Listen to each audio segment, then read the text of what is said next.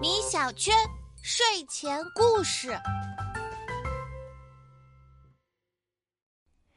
一栋小洋房，一个平凡的午夜，一场惊心动魄的抢劫案。失魂落魄的主人惊恐的向探长讲述发生过的一切。不过，事情似乎并不像看起来的那样简单。青蛙探长伸长了两只细细的腿，疲惫的伸了个懒腰。时针刚过午夜十二点，晚钟的声音在整个花园小镇中回荡。这已经是青蛙探长在本星期内第三次值夜班了。他拿起桌上的一张十八小时前的晨报，细细的看起了招聘启事的那一栏。蜂蜜店招聘送奶工，老蜜蜂又打起了奶牛的主意。这个贪得无厌的家伙。花园洋房招聘新管家，听说老管家接受不了大幅降薪，辞职出去环游世界了。就在这时，警局的电话铃突然响了起来，在静谧的夜里显得格外凄厉刺耳。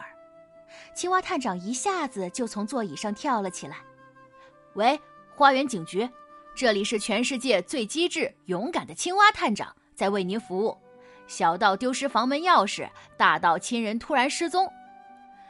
青蛙探长冗长的开场白终于被对面的人打断了。够了，够了，我是来报案的。就这样，十五分钟后，青蛙探长出现在了花园洋房的门口。原来这场恐怖的抢劫案正发生在收藏家大白鸭的书房里。只听大白鸭撅着嘴说道：“昨晚。”整栋楼突然停了电，我的老管家又辞了职，所以只有我一个人。我只好去书房的抽屉里取出了两支蜡烛，打算继续看刚到手的古书。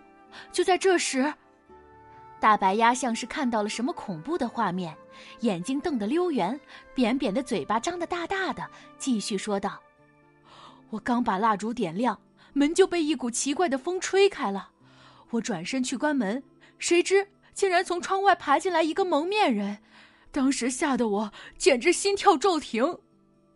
青蛙探长一边听一边环顾案发现场，书房，这里的两扇半圆形的窗户都敞开着，桌上的金属烛台里插着两支烧了大半的蜡烛，蜡烛燃烧之后留下的蜡泪滴在桌上，形成了一大片干涸凝固的痕迹。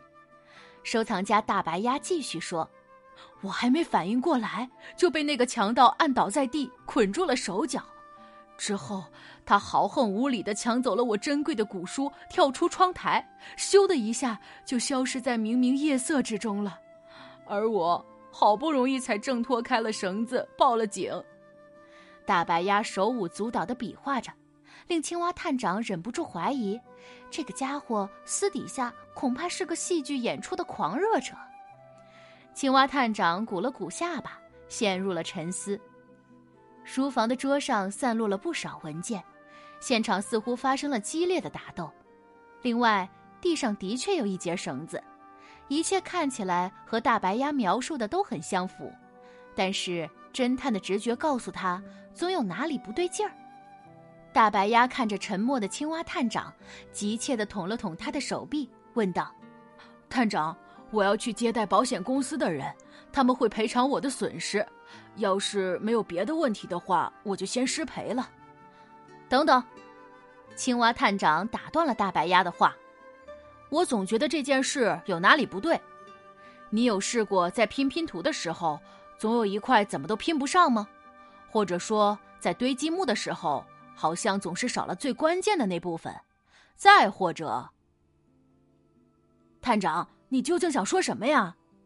青蛙探长的眼里闪过一抹寒光，他一下子跳到了房间中央的大桌子上，激动的鼓起了两腮，喊道：“我想说这件事情不对劲，而你在撒谎。”大白鸭浑身的毛顿时被吓得立了起来。“不，我没有，我是真的被人打劫了。”青蛙探长胸有成竹的摇了摇头：“大白鸭，虽然您造假的本事很大，但百密一疏啊。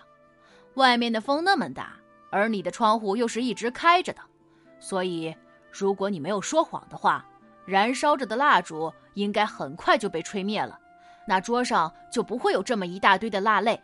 所以显然你没讲真话。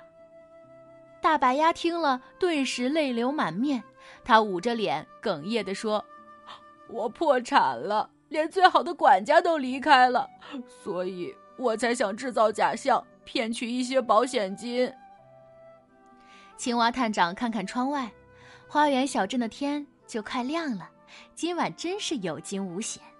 他看了看表，这个时间，猴子阿姨的早点摊应该快营业了。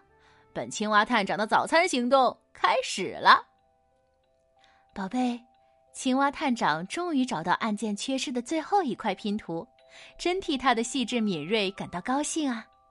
今天的故事到这里就结束啦，宝贝，晚安。